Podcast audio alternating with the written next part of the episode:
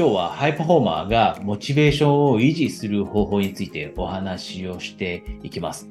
で、モチベーションのお話ですが、これもう当たり前ですが、ハイパフォーマーの人であろうが、どんな人であろうが、一時的にモチベーションを失いかけるときってあります。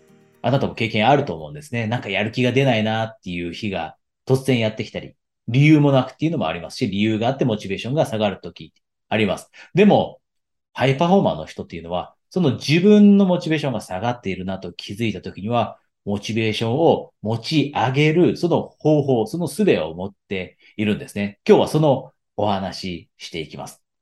で、まず、そもそもです。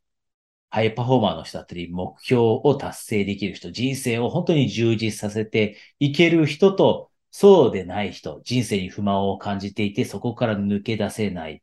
その大きな大きな違いとなる理由というのはもうあなたも知っている通り、質問なんですね。質問。自分に問いかける質問。これが全く違うと。この質問の質が全く違う。これによって、目標達成できる人と人生のネガティブなスパイラルから抜け出せない人の違いが出てきます。で、これよく聞くと思うんですね。質問の質は人生の質を変えると。例えば、人生ネガティブなところから抜け出せない人ってどうして自分はダメなんだろう？こんな感じの質問をします。でも、ハイパフォーマーの人っていうのは、どうして自分はダメなんだろう？こんな質問自分にしないです。なぜならその質問の答えって何ももたらさないから。その代わりにもっと何かにつながる、先につながる、前に進むことにつながる質問をするんですよね。例えば、どうやったらこの状況を抜け出すことができるんだろう？どうして自分がダメなんていうことはどうでもいいと。その代わりに、じゃあ、今この状況が自分の満足できない状況なのであれば、どうしたらこの状況から抜け出すことができるんだろう。その方法は何なんだろうと。いうふうに問いかけて、その方法を見つけていくんですよね。で、これ今聞いてくれている方には釈迦に説法だと思います。質問の力。質問には力があると。ただ、忘れてはいけないのは、これはモチベーションの維持にも使えるということ。モチベーションの維持にもこの質問の力を使える。で、ハイパフォーマーの人っていうのは、この質問を自分のモチベーションの維持に使います。でどんな質問をするか。例えば、ものすごいパワフルな質問があります。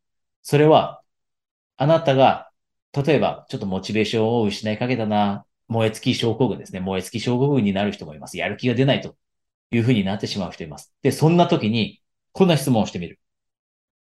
若い頃の自分だったら、今の、この自分のライフスタイル、今私が過ごしているこのライフスタイルだったり、やっている仕事、この人生の状態を見たときに満足するか、すごいなって言ってくれるかどうか。多分あなたが最も野心を持っていた時だったり、最も大きな夢を描いていた時であると思うんですね。10代だったかもしれません。で、その時のあなたに立ち返ってみて、で、その時のあなたの立場から、その時の目線から、今のあなたの人生を見てもらう。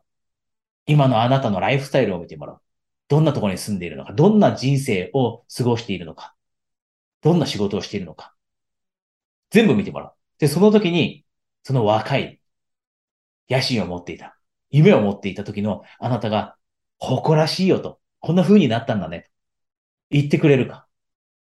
すごいよと、言ってくれるか。で、多くの人が、この質問を自分に投げかけた時、いや、まだだなと。いうふうな答えを導き出します。で、この、いや、まだだなと思ったとき、若い頃の自分からの目線で、いや、まだだなと思ったとき、じゃあもう少しやってみようと。自分はもっと大きなものを描いてたよねと。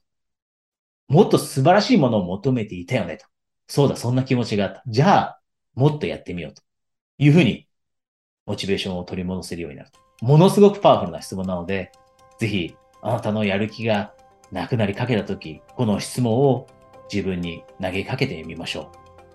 今日のお話楽しんでいただけましたでしょうか？もしあなたが仕事やビジネスにおけるパフォーマンスを高めてで、それと同時に人生におけるパフォーマンスを高めることで心から人生充実しているなと思えるようになりたい。こんな風に思っていたらですね、今、期間限定で、えストラテジーセッションをプレゼントしています。このセッションはプライベートセッションで Zoom で行う約30分のセッションです。このセッションの中では、あなたがパフォーマンスを高めるためには何をすればいいのかというのを明確にしていきます。ご関心のある方は、このページの下にリンクがあります。そのリンクをクリックして、まずは私のことを LINE で友達登録していただいて、その後、セッション希望ですね。セッション希望とだけメッセージをお送りください。それではそちらで1対1で直接お話しできるのを楽しみにしています。